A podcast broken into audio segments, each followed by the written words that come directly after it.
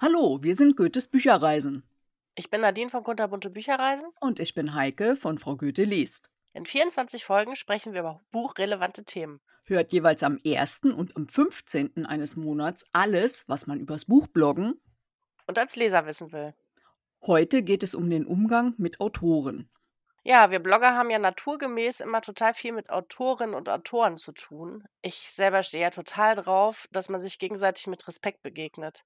Daher finde ich es auch total wichtig, das Thema im Umgang mit Autoren in unserem Podcast zum Thema zu machen. Gleichzeitig finde ich den Umgang von Autoren mit uns Bloggern genauso wichtig, denn wir stecken ebenso viel Herzblut in unserem Blog wie die Autoren in ihre Bücher. Heike, wie siehst du das denn? Oh, Respekt ist zum Beispiel ein ganz gutes Stichwort. Eigentlich sollte man das ja gar nicht vorher erwähnen müssen. Ne? Die Zusammenarbeit ist für beide Seiten ja eine Win-Win-Situation. Egal ob mit Autoren, Verlagen oder anderen Buchbloggern. Der Blogger übernimmt die Verbreitung der Informationen über ein Buch, das sich sonst die Werbung teuer bezahlen lassen würde. Ne? Ja, aber ich muss sagen, macht das ja total Spaß. Aber man merkt halt bei manchen auch, dass die marketingtechnisch nicht so ganz fit sind. Also zum Beispiel wir machen uns total Gedanken, haben ganz viele Beiträge und es wird nichts geteilt. Also ich finde, das ist schon das Mindeste, wenn man sich so viele Gedanken ums Buch macht. Ja, das ist mir auch immer unverständlich, ne? Wieso nicht wenigstens der Autor alles teilt, wenn irgendwas Positives über sein Buch berichtet wird. Ja. ja, und dann gibt es auch noch negative Rezensionen. Ja, also nicht jede Rezension ne, ist ja auch ähm, ja, für Werbung zu gebrauchen. Es kommt ja vor, dass dann Kritik geäußert wird, weil es einem nicht so gefallen hat. Aber ja, das könnten wir vielleicht später als Punkt nehmen. Ganz am Anfang steht ja erstmal die Kontaktaufnahme mit dem Autor, der Autorin. Wie lernst du denn Autoren kennen, die dann zum Beispiel von dir interviewt werden? Hm, ja, ganz am Anfang habe ich das so gemacht, ich habe Aufrufe gemacht, weil ich ja so ein bisschen auf die Self-Publishing-Schiene wollte. Und, äh, also mein Herz schlägt ja für die und ich wollte einfach sie ein bisschen bekannter machen. Ähm, so, ich spreche aber auch Autoren direkt an, wenn ich auf Lesungen bin oder wenn mir die Bücher besonders gut gefallen haben oder wenn ich denke: „Ach, derjenige ist super interessant“, dann frage ich natürlich auch. Ja, genau, so mache ich das auch. Und gerade wenn mir irgendwas gefallen hat und ich denke: „Hey, der spricht auch ganz gut, dann können wir auch einen Mhm. Podcast zusammen machen“, ne? Genau. Mhm, genau. Ja, und im heutigen Podcast haben wir ja auch mal die Gelegenheit, Erlebnisse zu schildern, ne? wie die wir uns die Zusammenarbeit eben nicht vorstellen. Ja, aber liebe Zuhörer, hm, jetzt mal gleich vorweg. Es freut euch jetzt nicht auf so irgendeine Schlammschlacht. Wir werden keine Namen nennen. Ja, also Nadine, was war dein Negativerlebnis? Ja, ich habe direkt drei, glaube ich. Also, ich habe zum Beispiel mal ein Podcastgespräch geführt und ich mache das ja so, ich bin ja so die Plauschmadame und setze mich einfach so hin und fange einfach an zu reden und frage, was mir so in den Sinn kommt. Ich habe zwar eine Struktur, aber trotz allem.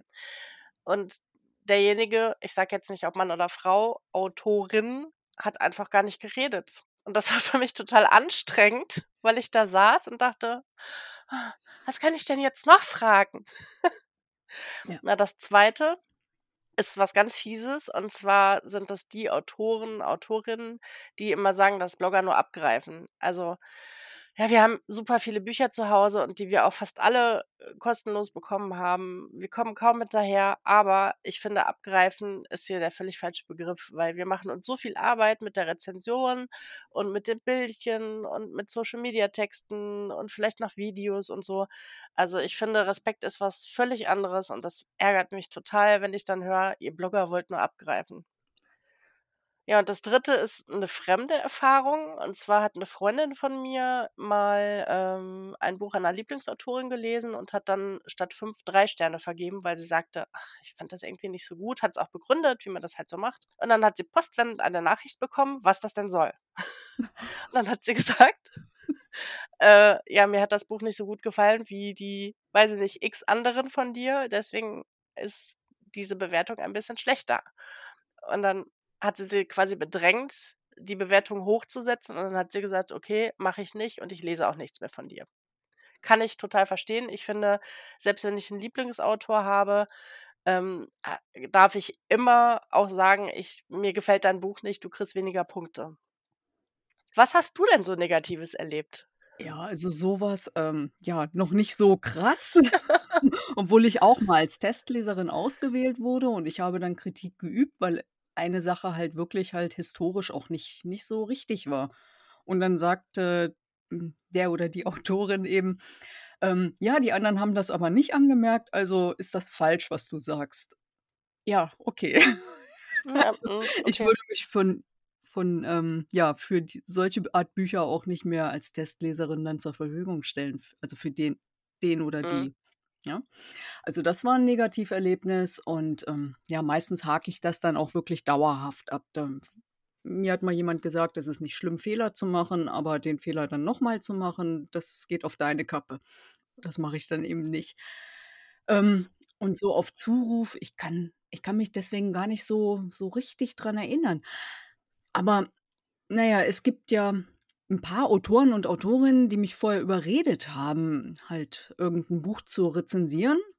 Und aus irgendwelchen Gründen habe ich das dann auch dazwischen geschoben. Und du weißt ja, ich habe ja immer 'n Redaktionsplan fürs nächste Vierteljahr und da mache ich das ja dann auch thematisch 'n bisschen sortiert, sodass da irgendwie genügend Abwechslung drin ist. Und jedenfalls dieses Zwischenschieben innerhalb also von so ganz spontan liegt mir eigentlich gar nicht, ne? Und dann habe ich also das gelesen, angenommen. Ich habe dann auch geguckt, dass bei mir die Instagram-Kachel dann eben auch immer noch im Muster stimmt. Und dann geht die Arbeit ja, also bei Instagram ungefähr 48 Stunden ist ist das ja dann überhaupt nur sichtbar und dann ist es weg, ne? Ja.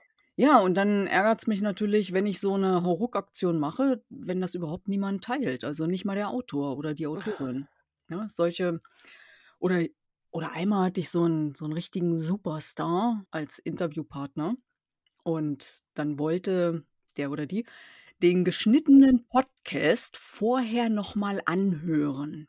Ja, und dann hat sie sich 2 Wochen nicht zurückgemeldet, was denn nun ist. Und dann habe ich ihr dann geschrieben: „Also, wenn sie sich jetzt nicht innerhalb von ganz kurzer Zeit meldet, dann würde ich ihn überhaupt nicht mehr veröffentlichen, weil der ET so weit zurückliegt.“ Also, das ist ja bei mir auch noch, dass es eben Neuerscheinungen sind und nicht alte Klassiker. Ja. Ja, also so was nervt mich dann immer. Oder was dann auch grade bei Podcasts ist, ich lese ein Buch, ich frage 'n Podcast an, dann wird begeistert „ja“ gesagt und dann wird immer wieder der Termin verschoben. Vorher habe ich dann immer auch die Rezension zurückgehalten, weil beides zusammen eigentlich die Reichweite gibt. Wenn dann aber der Podcast nicht gemacht werden kann, dann wird das Buch wieder zu alt, ne, wegen der Neuerscheinung. Ja. Ja, also irgendwie, das ist dann für mich wenn ich das dann einfach, ja, nur noch die eingefleischten Fans erreiche, dann kann ich das auch gleich sein lassen. Ja, das sind so Negativerlebnisse, aber wie gesagt, die hake ich wirklich dauerhaft ab. Und dann es gibt genügend halt so, die's richtig toll machen. Ja, also das Problem mit dem Podcast hatte ich beides tatsächlich noch nicht, also nicht in der Art, aber ich würde das dann wahrscheinlich auch sein lassen, hat derjenige halt Pech gehabt. Hm, ja, von meiner Zeit als Bloggerin habe ich auch meine Rezensionen 'n bisschen anders geschrieben. Ich habe einfach so rausgeschrieben, was ich dachte und nicht drauf geachtet, ob ich jemanden damit verletzen könnte. Und jetzt, seitdem ich blogge, habe ich da 'n bisschen ja, 'n bisschen umgestellt. Ich, vergebe gar keine Wertungen mehr, also auch ungerne Sternebewertungen tatsächlich. Ich schreibe einfach nur rein, was ich bei der Lektüre erlebt habe. Und das kann ja bei mir vielfältig sein. Entweder, dass ich mich über irgendwelche Sachen geärgert habe, die in dem Buch passiert sind, also nicht von der Handlung, sondern wie's, ähm, umgesetzt wurde oder dass ich irgendwas total toll fand. Und ja, wenn ich irgendwas habe also Kritik habe, dann versuche ich sie konstruktiv zu machen, weil ich finde, man müsste das auch begründen oder man muss das auch begründen, weil einfach nur zu sagen: „Finde ich doof“, hilft niemandem. Es hilft weder einem, der die Rezension liest, noch dem Autor oder der Autorin. Na ja, und, ähm, manchmal führt das dazu, dass Leute nicht richtig verstehen, dass ich ein Buch nicht so gut fand, weil die nicht zwischen den Zeilen lesen können. Ich erinnere mich an eine Rezension, die seit Jahren immer wieder angeklickt wird und ich das Buch einfach so schrecklich fand. Und da denke ich mir auch so, okay, dann hat einer nicht verstanden, dass ich das nicht gut fand. Und offenbar nicht nur einer, ne, wenn es immer wieder Ja. angeklickt wird. Ja, wie baust du denn deine negativen Rezensionen auf? Also, ich habe fast 2 Jahrzehnte halt mit Arbeitszeugnissen zu tun gehabt. Du weißt schon, man schreibt über eine Leistung, ohne dass der Betroffene überdeutlich erkennt, dass da 'n Verbesserungspotenzial besteht. Wenn ich so lange in dieser Art Bewertungen geschrieben habe, ne, geht das irgendwie in den persönlichen Stil über. Also, das kann man auch bei meinen Rezensionen herauslesen. So grob die Faustregel, was da nicht steht, das ist auch nicht da. Hm. Also, ich würde nicht vergessen, ob 'n Krimi spannend ist, ne? Aber wenn es da eben nicht steht also, verstehst du, was ich meine? Mhm. Ja, allerdings, wenn die Figuren nicht blass sind, ne, dann steht das da eben auch nicht. Also, wenn ich mir das irgendwie wie 'n Kinofilm vorgestellt habe, dann kann ich das auch positiv erwähnen. Und so muss man eben gucken, in welcher Reihenfolge was aufgeführt ist und eben was steht oder was eben nicht steht. Ja, so mache ich das. Das macht total Sinn. Bei mir komme ich da nie so drauf, wenn ich Rezensionen schreibe. Ja, aber das kommt halt, wie gesagt, mit dem beruflichen Background halt zu zustande, ne? Wobei, man muss auch unterscheiden, ob der jeweilige Roman diesen Aspekt auch wirklich benötigt, ne? Wenn ich jetzt zum Beispiel irgendwie 'n Gesellschaftsroman lese, dann brauche ich ja keine turbulente Action, ne? Weil die Problemstellung der Gesellschaft ja dann im auf den psychologischen Sektor irgendwie abzielt. Und, ähm, es muss dann für mich einfach nur nachvollziehbar sein. Hm, ja, genau, das ist bei mir auch so. Aber ich merke grade, dass du da wirklich viel analytischer dran gehst als ich. Ich mache ja alles als Bauchgefühl, auch bei Rezis. Ich merke immer ich sehe dich grade, wie du mein die Hand vor den Kopf steckst. Tut mir leid, dass ich lache. Ähm, ich merke halt einfach, wenn mir was fehlt oder wenn irgendwas zu viel war oder besonders gut oder schlecht und das kommt dann halt in meine Rezensionen. Ja, ich finde negative de Kritik eigentlich destruktiv, ne, wenn da nicht wenigstens 'n bisschen Anhaltspunkt steht, was du auch vorhin schon gesagt hast. Also, wenn ich nicht schreibe, was ich mir stattdessen gewünscht hätte, dann kann ja auch niemand was damit anfangen. Also, ich lese dann auch immer wieder: „Ja, konnte nicht überzeugen.“ Ja, aber wie wär's denn besser gewesen, ne? Ah ja, das nervt mich auch total. Ich weiß auch gar nicht, wie man dazu kommt, das so im Raum stehen zu lassen. Das sagt doch keinem irgendwas aus. Und vor allem möchte ich als Leserin der Rezension auch wissen, warum es nicht überzeugt hat. Also, ich kann das manchmal auch nicht so genau sagen, dann schreibe ich immer 'ne Vermutung rein, warum das so sein kann. Und meistens liegt das dann an mir, entweder falscher Zeitpunkt fürs Buch oder ich mochte eine Figur nicht so gerne oder irgendwas anderes. Und ich finde, das kann man halt dann auch einfach reinschreiben, weil dann können die anderen bewerten: „Ja, okay, das lag halt an ihr und nicht am Buch.“ Und das schreibe ich, glaube ich, auch immer rein. Das lag nicht am Buch und an der Geschichte, sondern daran, dass ich mit jemandem nicht warm wurde oder so. Ja, und was auch noch 'n ganz wichtiger Faktor ist, also, Rezensionen sind ja eigentlich immer subjektiv, oder? Ja. Deswegen braucht man bei Rezensionen auch nicht fett Werbung drüber schreiben, weil ne? Na ja, Ja. das nur nebenbei. Ähm, also, es liegt ja irgendwie am Leser, ob er das Buch mag oder eben nicht. Und wenn ich Action erwarte, weil Krimi draufsteht und eine Liebesgeschichte präsentiert bekomme, dann bin ich vielleicht enttäuscht, ne? Aber wenn 'n anderer Leser halt Liebesgeschichten total toll findet und freut sich vielleicht, dass er dieses Buch dann doch noch auch zusätzlich entdeckt hat, obwohl Krimi drauf stand, ne, dann kann der das ja ganz anders empfinden. Ja, oder wenn jemand 'n historischen Roman bewertet und dabei die Epoche komplett außen vor lässt, ne? Erinnerst du dich an die Zeit, wo immer „Die Tochter von“ oder weiß ich, „Die Schreinerin“ oder irgendwas als Buchtitel genommen wurde? Ja. Und in den Rezis stand dann irgendwann: „Äh, schon wieder 'ne Frau in Hosen.“ Und ich meine, das war ja damals halt für diese Frauen die einzige Chance, in diesen Berufen irgendwie zu überleben. So diese Zünfte hätten ja die Frauen in ihrer normalen Kleidung überhaupt nicht in die Versammlung zum Vortragen gelassen. Also, muss man Mhm. auch bedenken, ne? Ja, das stimmt. Also, man muss sich schon 'n bisschen auf die Zeit einlassen. Ich finde sowieso ganz viele Buchtitel nicht so passend oder toll. Also, da denke ich mir oft so: „Hä, was soll das sein?“ Oder: „Oh ne, schon wieder die x-te, die Frau, bla bla bla.“ Ja, und ich finde, ähm, wenn man die Zeit nicht kennt, auf die von der man liest, dann lernt man sie halt im Buch kennen. Also, ich mag ja nicht so ganz gerne komplett erfundene Figuren in historischen Romanen. Ich mag lieber die echten historischen Menschen, aber es ist ja dann mein Problem, wenn ich das Buch trotzdem lese und es mir nicht gefällt. Also, Ja. man sollte schon vorher wissen, was man mag und was nicht. Und wa was machst du denn, wenn dir ein Buch gar nicht gefällt? Na ja, manchmal kommt das schon vor, ne? Also, der Klappentext zum Beispiel in der Vorschau hört sich super an und das Thema passt ebenfalls ins Beuteschema und dann hält die Geschichte eben nicht das Versprechen, was da gemacht wurde. Ich habe das selten, aber dann würde ich auch keine Gefälligkeitsrezi schreiben, sondern dem Verlag oder dem Autor mitteilen, was mir nicht gefallen hat und ob es dann nicht besser sei, das nicht auch noch öffentlich mitzuteilen, ne? Also, sondern nur denen sagen. Auf meinem Blog würde ich das vermutlich auch nicht machen, weil warum soll ich über irgendetwas, was mir nicht gefällt, schreiben? Also, es soll ja eigentlich auch 'n gute 'ne gute Stimmung aufm Blog sein. Ja, und außerdem lese ich so viel, dass ich auch Gute dabei habe, ne? Das Vorstellen aufm Blog erfordert ja zudem auch noch m Mehrarbeit. Man braucht 'n Titelbild, man braucht weiterführende Links, Mehrwert für das große Ganze. Also, und wenn mir das Buch schon nicht gefallen hat, dann möchte ich das ja auch irgendwie so schnell wie möglich aus'm Kopf rauskriegen. Hm, ja, das stimmt. Also, Gefälligkeitsrezis würde ich auch nie schreiben. Also, entweder mag ich das, was ich lese oder eben nicht. Ich gehe dann auch den Weg, dass ich mit dem Autor oder dem Verlag schreibe. Das habe ich auch schon gemacht. Es ist einfach zu viel Arbeit drumrum, um das dann auch noch zu machen. Obwohl, ich habe auch mal ein Buch rezensiert, das ich nach der Hälfte abgebrochen habe. Da waren so viele Sachen drin, die mir überhaupt nicht gefallen haben. Das habe ich dem Verlag dann geschickt, weil den fand ich eh blöd. Okay, das hast du ihm hoffentlich nicht geschrieben. Nein.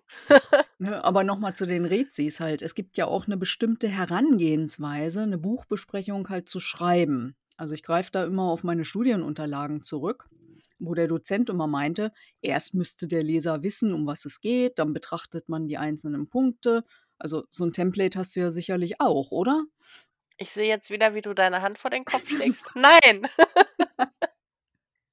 Ich habe ungefähr im Kopf, wie ich 'ne Rezi aufbaue. Das ist dann wahrscheinlich so ähnlich wie so 'n Template, wie du das hast. Und, ähm, ich kann nicht gut nach solchen Strukturen vorgehen. Ich schreibe dann eher so, wie ich davon erzählen würde, wenn ich dir davon erzähle. Aber das ist dann halt 'n bisschen ausführlicher, als wenn ich nur sage: „Lies mal das Buch, das ist toll, weil“ Okay.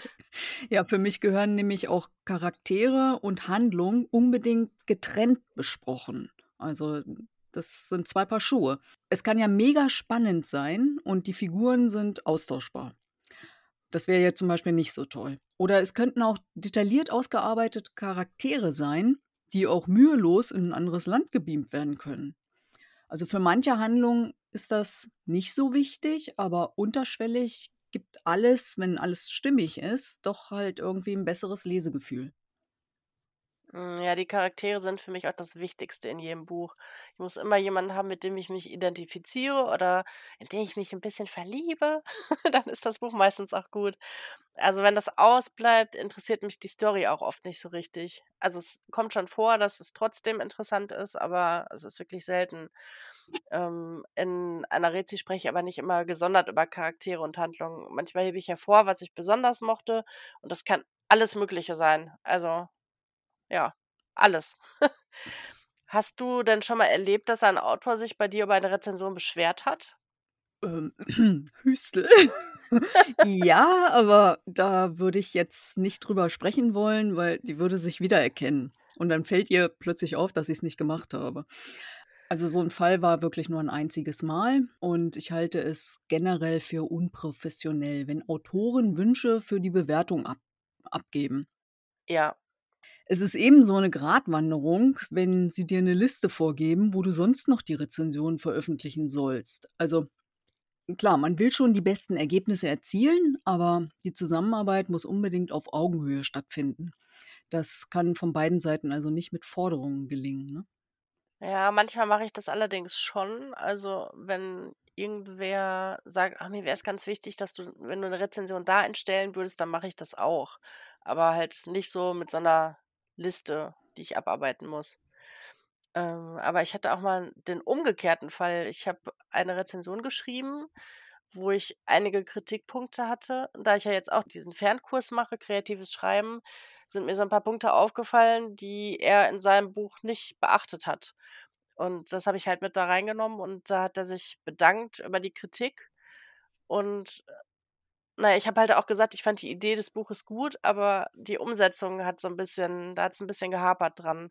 Also ich kann es selber nicht besser, aber ich erkenne zumindest, wenn solche Sachen auftauchen und Mhm. nehme die da mit rein, weil ich finde, das ist dann für alle, die die Rezension lesen, mehr also ein Gewinn, Mehrwert, was auch immer. Ja, vor allen Dingen für den Autor dann, ne? Ja. Ja, aber nach so viel Rumgemecker jetzt noch mal was ganz Tolles, was unsere Blogtouren betrifft, ne? Das ist ja dann noch mal 'ne Schippe mehr Aufwand, die wir so für so ein Buch betreiben. Wenn ich mich so intensiv mit allen Faktoren beschäftige und das Buch dann sogar auf die Spiegel-Bestsellerliste halt kommt, ne, dann wird ja auch die Blogtour noch mal aufgewertet. Hm, ja, das stimmt. Also, wenn du das gleiche Buch meinst wie ich, dann ist es total gerechtfertigt, dass das auf der Bestsellerliste ist. Ich fand das wirklich gut. Ich empfehle das jedem, der es nicht hören will. Ich mache das auch eigentlich total gerne mit dem Mehraufwand für, äh, Blogtouren, weil also, wenn ich merke, dass alle mitmachen und der Autor Spaß dran hat und alles teilt und die anderen teilen auch alles, dann macht das ja auch richtig Spaß, finde ich. Weil man einfach dieses Buch, ähm, viel besser kennenlernt, wenn man von den anderen die ganzen Beiträge mitliest, weil ich habe ja nur einen Aspekt und die anderen haben halt wieder einen anderen. Deswegen liebe ich Blogtouren einfach. Genau, geht mir genauso. Ja, jetzt sind wir schon wieder am Ende unserer Zeit angekommen und vor allem schon wieder sehr tief im Thema Kritik für Rezensionen drin. Das ist ein ebenso umfangreiches Thema und das besprechen wir ja erst in 2 Wochen. Ja, lasst euch mal überraschen, was wir für euch da so aus dem Hut zaubern. Genau, erst mal vielen Dank fürs Zuhören Das nächste Mal hört ihr uns am 1. Juni. und dann geht es um Kritik für Rezensionen, ja, was dann die andere Seite beleuchtet. Bis dann, macht's gut und eine schöne Zeit. Ja, tschüss. Tschüss.